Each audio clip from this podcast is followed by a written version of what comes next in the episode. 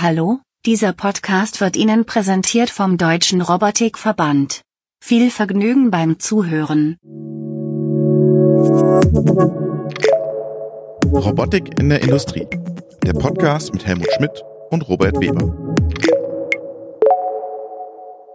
Hallo, liebe Zuhörerinnen und Zuhörer, willkommen zu einer neuen Folge des Podcastes Robotik in der Industrie. Mein Name ist Robert Weber und in München sitzt Helmut Schmidt. Und wir haben uns heute für eine äh, kleine Sonderfolge zwei Gäste aus Österreich eingeladen. Hallo, Franz Humer und Dirk Erlacher. Hallo. Hallo. Ihr sitzt auch in Österreich, sitzt ihr im Homeoffice oder sitzt ihr im Unternehmen? Wie schaut's bei euch aus? Also ich sitze momentan im Homeoffice, war gestern im Büro und wir versuchen uns ein bisschen zu verteilen. Bei mir ist es ähnlich, ich sitze im Homeoffice und werde dann am Nachmittag in die Firma wechseln. Ah, sehr gut. Ähm, wir sprechen heute über Agilox über eure Firma, über euer Unternehmen. Und als der Helmut mir äh, gesagt hat, hey, lass uns mal einen Podcast über Agilox machen, habe ich gedacht, oh, noch ein AMR, ey, wie viele AMRs wollen wir eigentlich noch auf diesem Markt haben? Ähm, Gibt es da noch genug Bedarf für AMRs? Franz? Ja, natürlich. Äh, vor allem, äh, ihr habt ja noch nicht über die EMA-Komponenten Bericht gemacht. Ähm, äh, tatsächlich ähm, ist es ja so, dass die ähm, dass sich die, die EMA-Welt von der AGV-Welt äh, abgenabelt hat. Und äh, da sind in der Tat sehr viele Player am Markt äh, erschienen. Das hat so 2013, 2014 begonnen. Es gibt sehr viele, sehr viele, wir nennen sie Laborfirmen, also die jetzt so äh, mal ein Gerät gemacht haben und jetzt versuchen, das auch zu industrialisieren. Ähm, und der Markt bereinigt sich gerade etwas. Also äh, heute wir, äh, wenn wir über Agilox sprechen, dann sind wir das Unternehmen, das äh, tatsächlich die, die Kurve schon gekratzt hat. Das heißt, diese große Herausforderung der Industrialisierung schon hinter sich hat. Und äh, ja, wir sprechen über eines der erfolgreichsten Unternehmen auf diesem Markt. Das heißt, ihr verkauft schon wirklich was? Natürlich, ja. Also wir haben bis jetzt äh, knapp 600 Fahrzeuge weltweit äh, etabliert und das ist auch wichtig. Und das sind vor allem keine Geräte, die jetzt sich da irgendein Kunde kauft äh, und und, und, und herumspielt damit. Äh, sage ein Beispiel, Siemens zum Beispiel hat äh, 20 Werke bereits ausgestattet mit unseren Fahrzeugen alleine in Deutschland äh, und hat das aber auch weltweit ausgerollt, Italien, Frankreich, äh, äh, USA. Das heißt, äh, das, da geht es tatsächlich um was und das ist nicht eine Spielerei. Bei der ähm, Recherche zu eurem Unter Unternehmen bin ich äh, natürlich unter anderem auch über eure äh, beiden Lebensläufe ähm, gestolpert. Jetzt seid ihr keine typischen äh, Hochschulabgänger, äh, Early Starter, Start-up-Gründer, äh, sondern es kommt äh, beide oder das, das komplette Gründerteam äh, aus der Industrie. Rückblickend gesehen, ist es ein Vorteil? Ist es genau das bisschen schneller, besser wie andere Startups, die euch auszeichnen? Äh, oder ist einfach Zufall und ihr habt einfach die bessere, die bessere Technologie zum richtigen Zeitpunkt platziert? Ich glaube, dass das auf alle Fälle ein, ein, ein wesentlicher Faktor ist. Wir haben alle, also der, der Hintergrund, wie ist Agilox entstanden oder wie, wieso diese Technologie kommt da genau daher, dass wir uns einfach geärgert haben darüber, was ähm, am Markt verfügbar war zu der Zeit. Wir haben ja äh, früher oder in unseren, in unseren Anfängen mit äh, Logistik-Consulting begonnen, dann hin zur Umsetzung, also als, als äh, Generalunternehmer für automatisierte Hochregalleger und in diesen Thematiken, Prozessversorgungen und dergleichen waren wir einfach nicht zufrieden mit dem, was an, an AGVs zu dieser Zeit am Markt war. Ähm, und das war auch dann der Ansatz, dass wir gesagt haben, was geht uns ab, was, was, was fehlt uns zurzeit? Und haben dann das Fahrzeug auch genauso begonnen zu entwickeln von dieser Seite weg, also Stück für Stück.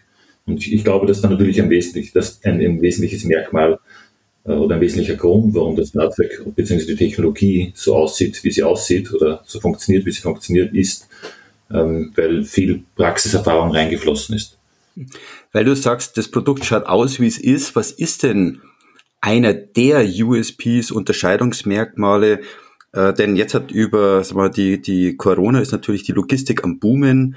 Äh, alle großen äh, Staplerhersteller, Jungheinrich ähm, und Konsorten melden Rekordergebnisse, äh, kaufen Firmen auf. Man sollte meinen, äh, dass die genau das, was sie haben, auch dort in die Entwicklung reinstecken. Was unterscheidet euch und was ist genau euer USP? Warum seid ihr dort vorne und nicht die großen herkömmlichen Player? Aus eurer Sicht? Aus, aus meiner Sicht sind natürlich mehrere Dinge. Das, das erste, was man ehrlich sagen muss, was unsere Kunden gerade so 2017 angesprochen hat, war einfach diese Kompaktheit und Omnidirektionalität des Fahrzeuges. Das ist ganz klar das erste gewesen, was Kunden auch sagen, was sie angesprochen hat.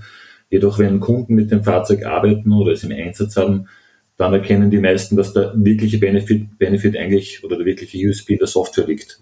Es gibt ja mittlerweile schon einige andere, die ähnliche Konzepte entwickelt haben von der Mechanik her, aber keiner hat diese ähm, dynamische und flexible Software. Keiner routet wie wir, keiner navigiert wie wir und keiner bietet dem Endkunden die Möglichkeit, in einen einfachen HMI auch selbst Adaptionen zu machen, Anpassungen, Stellplätze anzulegen, ähm, Aufgabepunkte, Abgabepunkte, Fördertechnik einzubinden. Das, das, das, unser Anspruch war hier, ein System zu haben oder zu entwickeln, das es ermöglicht, einem, auch einem Nicht-Softwareentwickler solche Änderungen zu machen. Also dass ich nicht jemand brauche, der Code lesen können muss, sondern soll der Logistikmitarbeiter mit einem Training natürlich äh, entsprechend auch äh, Selbstprozesse, einfache Prozesse erstellen, erstellen können. Ähm, ich glaube, ihr habt ein bisschen, ich, ich habe ja fünfeinhalb Jahre ähm, äh, UR ähm, verantwortet. Das heißt, ihr habt ein bisschen die Philosophie, Usability, mache es selber, äh, jetzt halt auf den, auf den HEV übertragen, damit der, der Bediener, der Inbetriebnehmer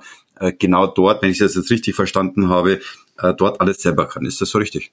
Richtig, genau. Wir, wir, wir nennen es Plug-and-Perform-System. Also das ist, äh, kann man vielleicht etwas generalistischer noch sagen, wenn, man's, wenn man den ROI berechnet dann von so einem Projekt, weil letztendlich muss es sich ja immer rechnen und es muss die Automatisierung auch einen betriebswirtschaftlichen Vorteil bilden. Dann gibt es so äh, Kostenblöcke, die man beachten muss. Das, das eine ist mal, wie, wie lange dauert die, die Implementierung und äh, wie lange äh, dauert es, Modifikationen zu machen. Und von dem abgeleitet her haben wir unser Plug-and-Perform-Konzept entwickelt. Das heißt, äh, wir können innerhalb von kürzester Zeit, und da reden wir von Stunden und nicht von Tagen, äh, ein System auspacken, äh, am Shopfloor implementieren und dann nach, wie gesagt, wenigen Stunden dann die ersten automatisierten Prozesse fahren.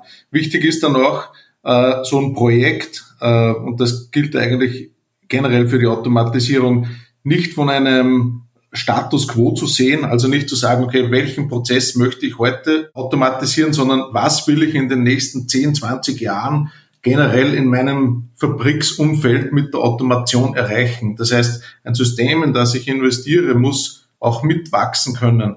Und so wie der Dirk vorhin gesagt hat, Dazu will ich aber nicht abhängig sein von einem Lieferanten. Da will ich alle Funktionalitäten selbst in der Hand haben, um hier auch die Modifikationen zu machen.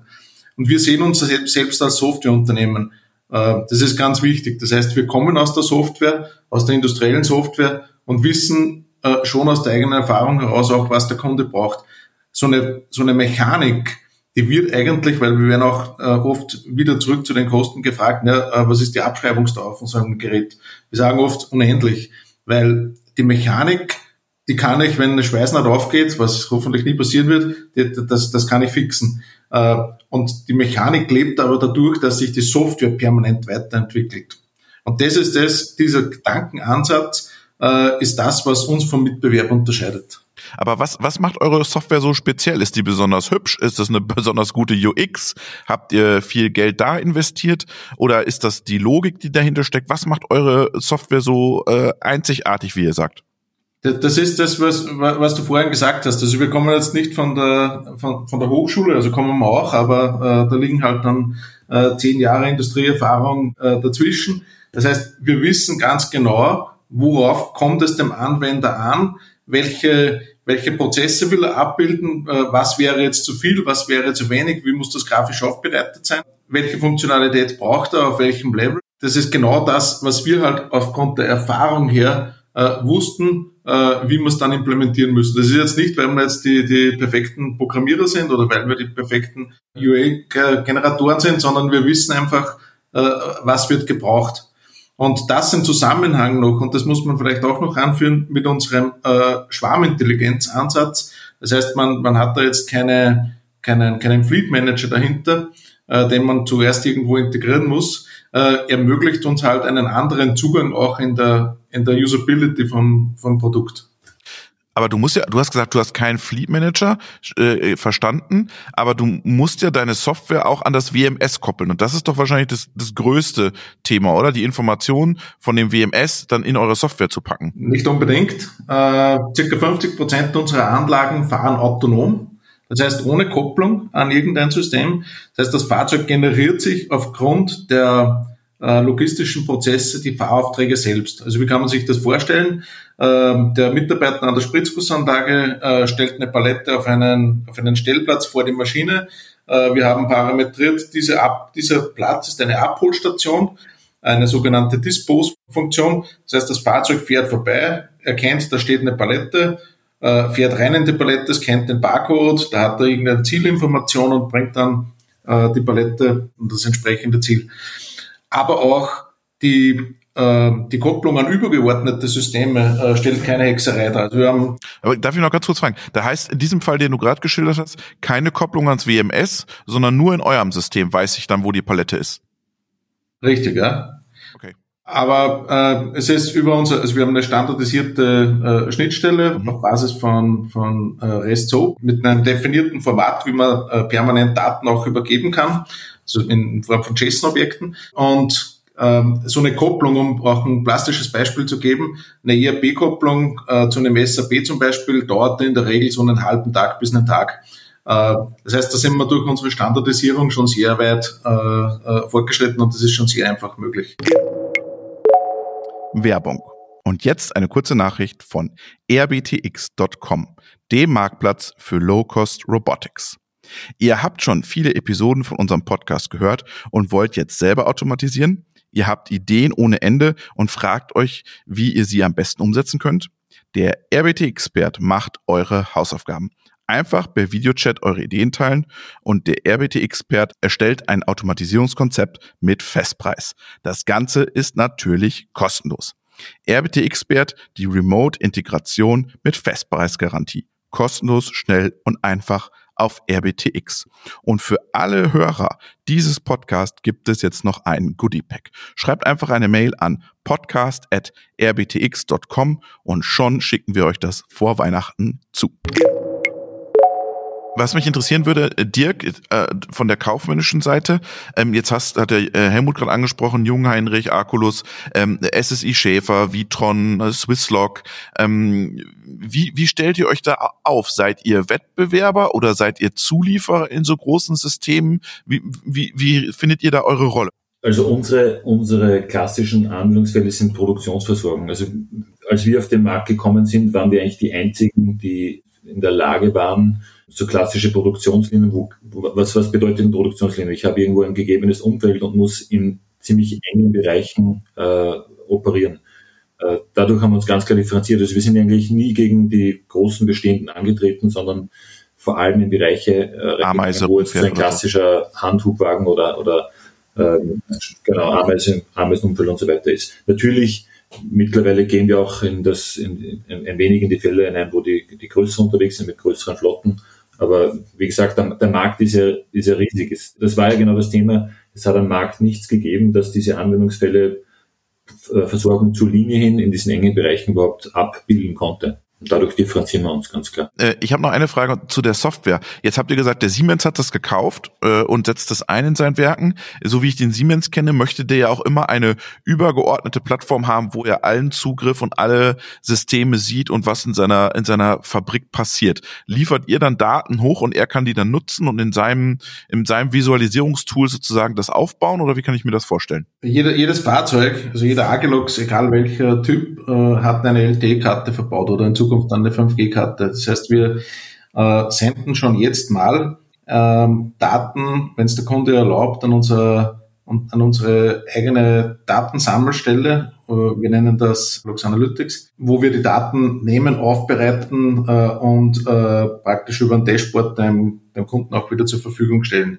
Dieselbe Plattform nehmen wir äh, auch, äh, um uns auf jedes Fahrzeug auf der Welt äh, einloggen zu können. Da haben wir eine Kooperation mit T-Mobile und das funktioniert hervorragend. Das hat uns auch in der Corona-Zeit extrem geholfen, äh, sogenanntes äh, Remote Deployment äh, zu, zu realisieren. Das heißt, äh, wir haben die Fahrzeuge ausgeschickt und dann remote praktisch äh, auch in Betrieb genommen, gemeinsam mit dem Kunden. Und dann kommt jetzt aber was ins Spiel, das, äh, dem, dem, begegnen wir häufiger, das ist der sogenannte Cloud-to-Cloud-Connector. Äh, Siemens zum Beispiel hatte die Mindsphere. Äh, andere Kunden haben Microsoft Azure oder wie auch immer, da gibt es ja ganz viele äh, übergeordnete Plattformen.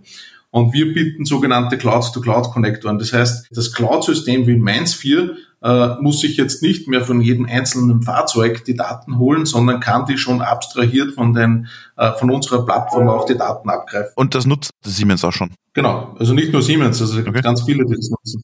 Ihr analysiert dann schon vor und gibt im Prinzip einen Zustandsbericht dann hoch. Kann man sich so vorstellen. Äh, und woran wir jetzt auch arbeiten, das ist das äh, sogenannte Predictive Maintenance. Das heißt, äh, aus, aus Information 1 und Information 2 Information 3 abzuleiten.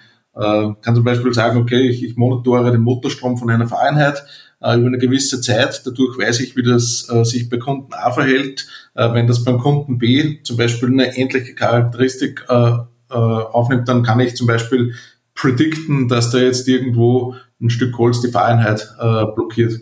Äh, solche Geschichten kann man dann abbilden. Was mich nochmal äh, interessiert jetzt aus Kunden, äh, aus Kundenseite, ich habe ein neues Lager oder eine neue Produktion, ähm, überlegen wir jetzt, halt, okay, wie, wie automatisiere ich die mobilen Waren, äh, Warenflüsse, schaue ich ein bisschen im Internet an, komme auf ein, Inter äh, auf ein Unternehmen, was in Österreich sitzt. Ähm, jetzt wiegt ja so ein Thema etwas. Das heißt, wie bin ich als Kunde, sei es in Italien oder im Norden Deutschland, wie komme ich das erste Mal mit euch oder mit eurem Produkt in Kontakt, um hinterher zu sagen, ah, genau das ist, dieses Agilox-Fahrzeug passt bei mir, muss er extra nach Österreich kommen, habt ihr unterschiedliche Showrooms, macht er das digital, hat er den äh, Agilox auf dem Hänger und fahrt hin. Wie kann ich mir das als Kunde vorstellen, um hinterher zu sagen, das, das passt und da äh, kaufe ich mir jetzt ein, zwei, drei oder vier Teile? Da haben wir eigentlich, eigentlich eine, eine gute Mischung aus dem, was du gerade aufgezählt hast. Äh, auf, auf der einen Seite natürlich, wir haben ja den, den Hauptsitz in Österreich, wo alles produziert wird oder wo alle Fahrzeuge produziert werden für die Kunden weltweit, aber wir operieren auf der einen Seite mit äh, teilweise lokalen Niederlassungen, zum Beispiel in den USA. Eine Niederlassung äh, sind, ist gerade im Laufen der Aufbau der Öffnung einer Niederlassung in, in Norddeutschland. Das gleiche gilt für China gerade. Ähm, aber wir haben auch ein Partnernetzwerk. Äh, das heißt, wir arbeiten mit ähm, unterschiedlichen Partnern in den verschiedenen Ländern, um auch besseren Zugang zu den Kunden zu bekommen.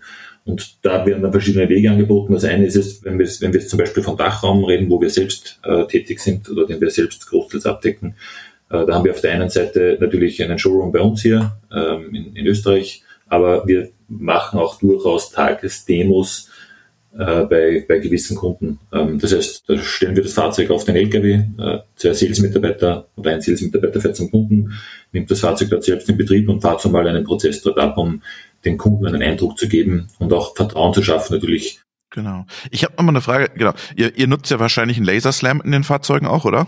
So eine Art von Laserslam. Ja. Ähm, was passiert eigentlich, jetzt haben wir ganz viel über Software gesprochen, ähm, ihr sagt ja, wir sind ein, ein Softwarehaus. Ähm, äh, das heißt, am Ende kann ich dann auch fremd, ist das Ziel dann auch Fremdsysteme einbinden zu können in eure Software? Äh, du meinst, dass wir äh, unsere Technologie hernehmen und jetzt einen herkömmlichen Gabelstapler damit ah, äh, ausstatten? Das auch? Nee, ich meine eher so, jetzt habe ich drei Agilox äh, gekauft und das war äh, Made in Austria, kostet ein bisschen mehr als Made in China. Jetzt kaufe ich mir drei AMRs aus China, die haben aber eine schlechte Software. Ich will die weiter von Agilox nutzen. Da, da, muss man unterscheiden. Äh, also wir, wir stellen unsere bis jetzt, äh, wir bestellen äh, unsere Software nicht Drittsystemen zur Verfügung. Aber da gibt es ja einen VDA-Standard, der wird ja irgendwann kommen. Genau. Aber dieser VDA-Standard, das, das hat eine, eine andere Bewandtnis. Da, da sind wir nicht ganz so der Freund davon, um es gleich vorab zu sagen weil der VDA-Standard ja äh, irgendwo so versucht, 200 Prozent von den Erfordernissen des möglichen Marktes der nächsten 100 Jahre abzubilden äh, und dementsprechend ist er, ist er komplex. Das Ziel dahinter ist, dass es irgendwo einen, einen riesenmächtigen Leitstand gibt und die Fahrzeuge äh, relativ dumm zu gestalten, also dumm von der Software her, also dass praktisch dieses übergeordnete System äh, die Fahrzeuge äh, steuern kann und dadurch praktisch die Fahrzeuge dahinter, die Hardware ersetzbar sind, um praktisch auch den teuren Österreicher durch den billigen Chinesen zu ersetzen. Wobei so billig sind die Chinesen auch nicht mehr. Äh, das funktioniert aber aus unserer Sicht nicht so gut, äh, weil da müsste ja im Prinzip die übergeordnete Software jedes Feature von jedem Fahrzeug auf dem Markt kennen. Einen besseren Ansatz macht der äh, Mess Robotics, da sind wir auch Mitglied. Also es ist so eine äh, Vereinigung rund um die EMA-Hersteller rund um den Raum Boston, Massachusetts, darum äh, Mess Robotics. Die beschränken sich im Wesentlichen auf zwei Dinge. Ähm, nämlich eine Auftragsverteilungsschnittstelle abzubilden. Das heißt, ich sage, okay, ich bekomme von einem übergeordneten System Transportauftrag A und das System weiß dann dahinter, okay, das ist jetzt besser für Flotte 1 oder für Flotte 2 geeignet. Und Punkt 2, eine entsprechende Kreuzungsregelung zu machen, weil das Hauptproblem, was man hat, wenn die Fahrzeuge nicht miteinander sprechen können, sie, sie teilen sich ja äh, verschiedene Fahrflächen in einem Shopfloor und da braucht man dann eine Art Kreuzungsregelung, damit äh, erstens mal kein Unfall passiert und zweitens mal auch die Performance nicht leidet. Und äh, das sind so, so, so Ansätze, die es gerade gibt. Ähm, und äh, ja, werden wir schauen, was dann am Schluss überbleibt. Aber das mit dem Auftrag, das ist ja für euch äh, hinfällig, wenn ich den, das Beispiel äh, äh von vorhin nehme, äh, dass der selbst erkennt, dass da eine Palette steht. Da brauche ich ja keinen Auftrag aus dem System, oder? Ja, genau. Mit so, mit, mit so einer Selbstbeauftragung hat ein übergeordnetes System natürlich ein Problem. Ja. Was mich noch, noch interessieren würde, ist, ähm, du hast gerade gesagt, sowas ähnliches wie Slam. Äh, was heißt so ähnlich wie Slam? Also bei Slam, da gibt es ja auch so wissenschaftliche Vorgaben, wie das ungefähr zu funktionieren hat. Und wir orientieren uns daran, äh, machen es aber ein bisschen anders äh, im Zusammenhang auch mit unserem Routing, weil wir äh, also wir, wir können auf plus minus zwei Millimeter genau äh, positionieren ohne fremde Hilfsmittel und da hat es ein bisschen mehr an, an, an Funktionalität gebraucht als so ein typisches Slam mhm. äh, im, im, im, im Standard im Prinzip definiert. Aber da möchte ich jetzt nicht weiter drauf ah, eingehen. Betriebsgeheimnis. Ja, genau. Okay. Ähm, eine Frage noch, Helmut, dann kannst du sofort wieder. Ähm, wenn ihr jetzt diese Software habt, da, da kann man ja noch viel mehr rausholen. Du könntest ja sozusagen auch eine, eine Produktionsplanung, Logistikplanung rausmachen, weil du ja durch das, durch die AMRs im Feld viel mehr Informationen sammelst als der, als der, der Verantwortliche in der Logistik, weil du weißt, die holen selbst ab und du könntest ja auch Prozesse damit optimieren. Ist das eine Option, dass man sagt, hey, wir gehen auch in das ganze Thema Produktionsprozess, Logistikoptimierungsplanung in dem Tool? Klares Nein dazu, weil die Idee hinter Agilox vom Businessmodell her ist, dass wir ein, ähm, ein, ein stark skalierendes Geschäft abbilden möchten. Das heißt, mit wenigen äh, Human Resources eine große, ein großes Market Share abzudecken. Und da sind im Prinzip Kundenbetreuungsprojekte Richtung Prozessoptimierung etc. Äh, sind da hinderlich.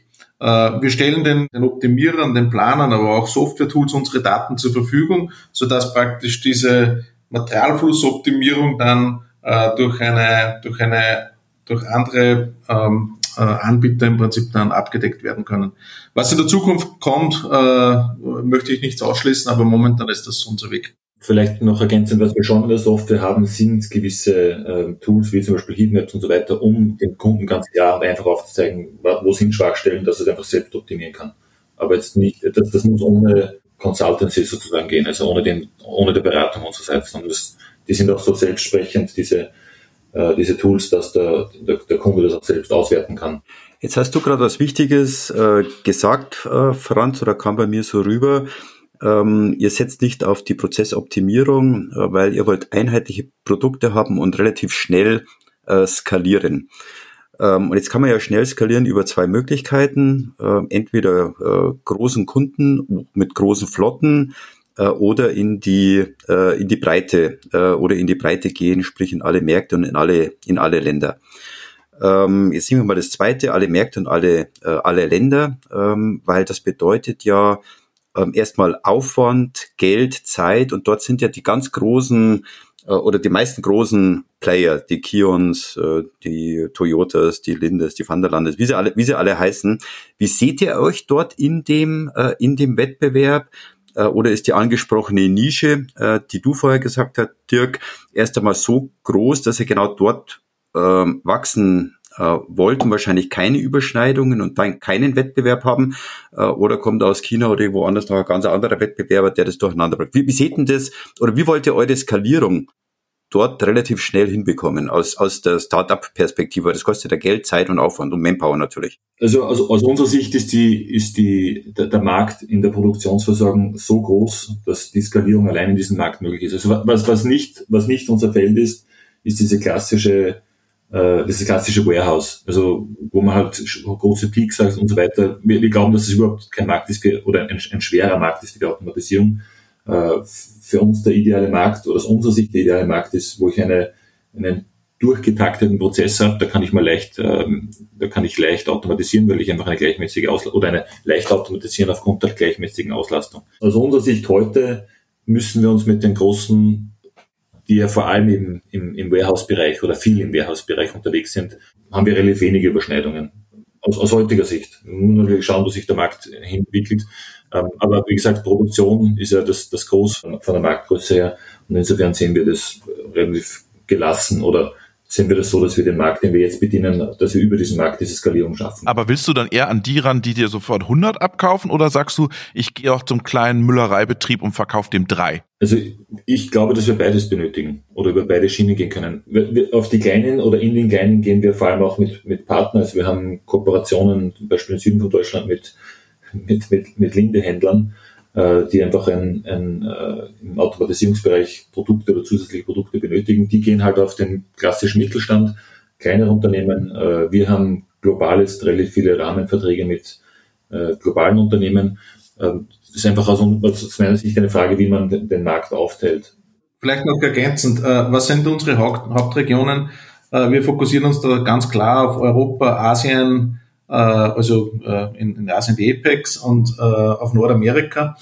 Und das, was der Dirk gesagt hat, Warehouse und Produktionslogistik, das war so praktisch äh, das, was man in, äh, bis, bis jetzt so als Hauptanwendungsgebiet hat. Was ganz interessant ist, was jetzt dazu kommt, äh, das ist äh, immer mehr so dieser E-Commerce und äh, Fulfillment-Bereich äh, als eigene Sparte.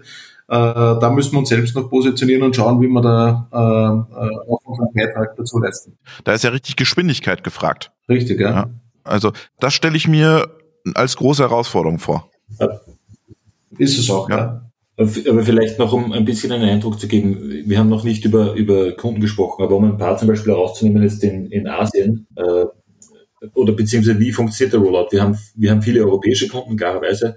Äh, diese europäischen Kunden die wollen, dass wir mit denen global gehen. Mit einigen sind wir global schon. Also beispielsweise, Beispiel jetzt nehmen, Berry Cup haben wir in, in Deutschland eine Integration gemacht und jetzt gerade läuft ein Projekt in China. Das gleiche gilt für Aremont. Äh, dann haben wir Unternehmen wie Schneider Electric zum Beispiel, mit denen wir global ausrollen.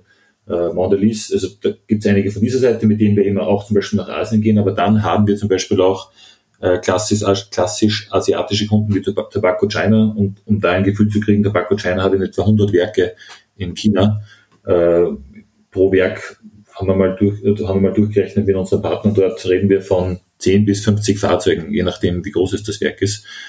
Ähm, das heißt, das, das Potenzial alleine dort mit den Bestandskunden ist so groß, dass wir mit der Skalierung eh zu tun haben in den nächsten äh, zwei, drei Jahren. Wichtig ist für uns das Potenzial, das wir jetzt gerade haben oder das wir schon starten zu, äh, zu heben, dass wir das vollends heben. Also die Kunden, mit denen wir jetzt arbeiten, ähm, denen entsprechend dieses, dieses äh, globale Rollout auch zu ermöglichen. Wie kommt man an einen, an einen, an einen, an einen Klient wie Tobacco China? Warum kaufen die ein österreichisches Agilox-System? Wie, wie, wie, wie seid ihr da rangekommen?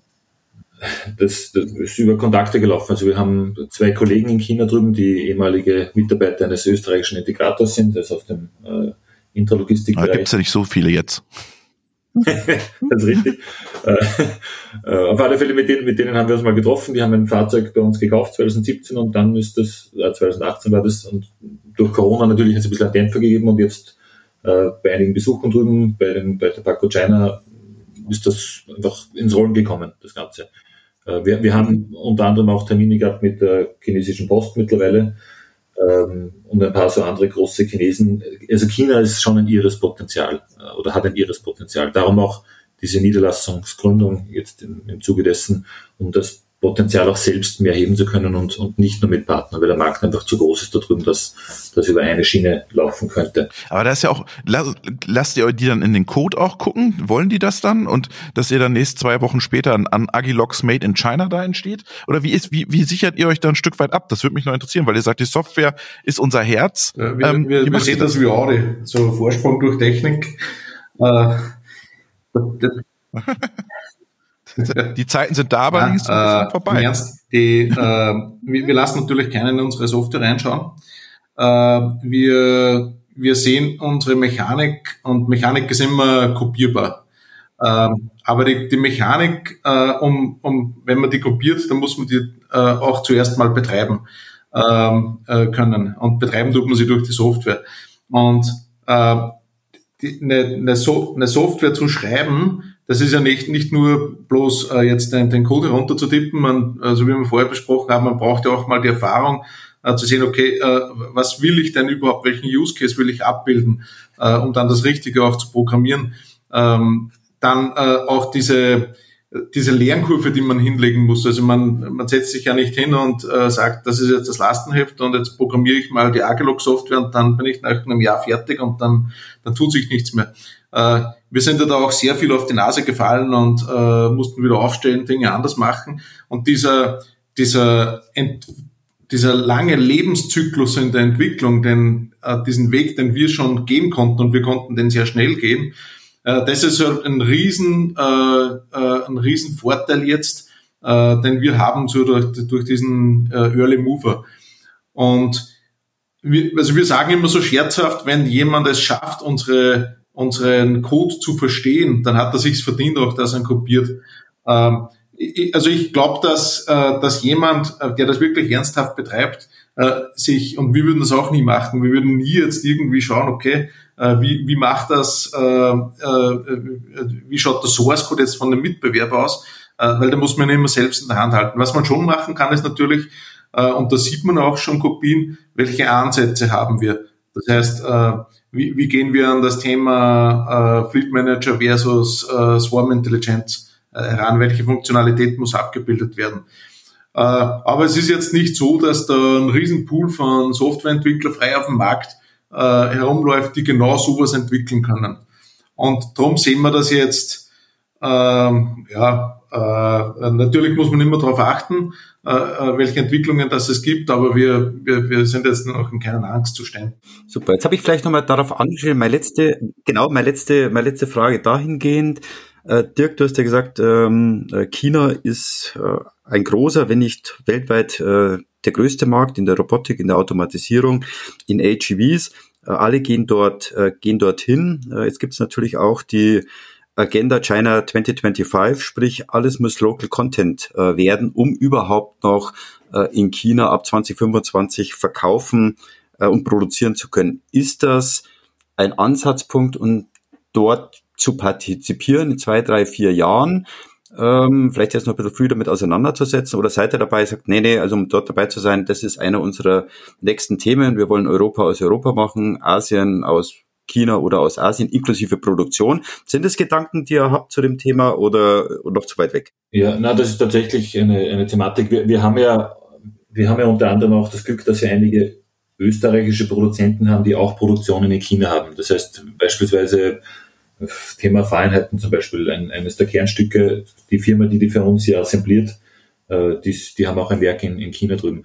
Das sind durchaus Themen, die wir uns anschauen. Wir glauben auch, mechanisch, um mechanisch kompetitiv zu bleiben in Zukunft in China, äh, werde ich auch für den chinesischen Markt sicherlich in der Zukunft einen Teil drüben äh, sourcen müssen. Wie, wie tief das jetzt ist, wissen wir noch nicht. Wir wissen auch, in China ist ja die, die Einfuhrzoll oder die Zollpolitik so gestaltet, dass wenn es neue Technologien sind, dann kann man zollfrei einführen sozusagen oder einfach umsatzsteuerfrei.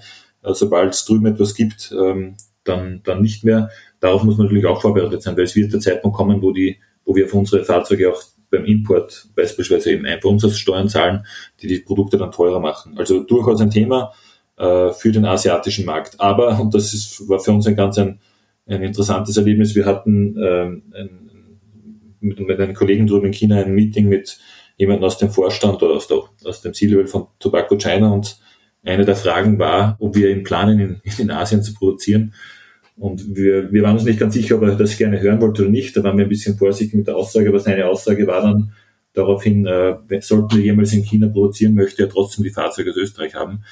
Äh, war für uns, klingt lustig, aber es, ich glaube, der Hintergrund ist, ist gar nicht so unernst, weil die haben selbst anscheinend äh, in die Qualität noch nicht so das große Vertrauen. Und das wird einfach eine Zeit dauern, bis auch die Qualität äh, entsprechend drüben passt. Ähm, deswegen ist natürlich jetzt schwierig zu sagen, wie lange das dauern wird oder wann der Zeitpunkt sein wird, äh, dass das tatsächlich machbar ist, weil wir die, die Qualitätsansprüche natürlich hier in Österreich andere haben, als die in, in, in Asien äh, gestellt werden. Wir drücken euch auf jeden Fall die Daumen und ich sage vielen Dank an Franz. Gerne, danke. Und an Dirk. Super spannend gewesen. Danke euch. Danke. Dankeschön.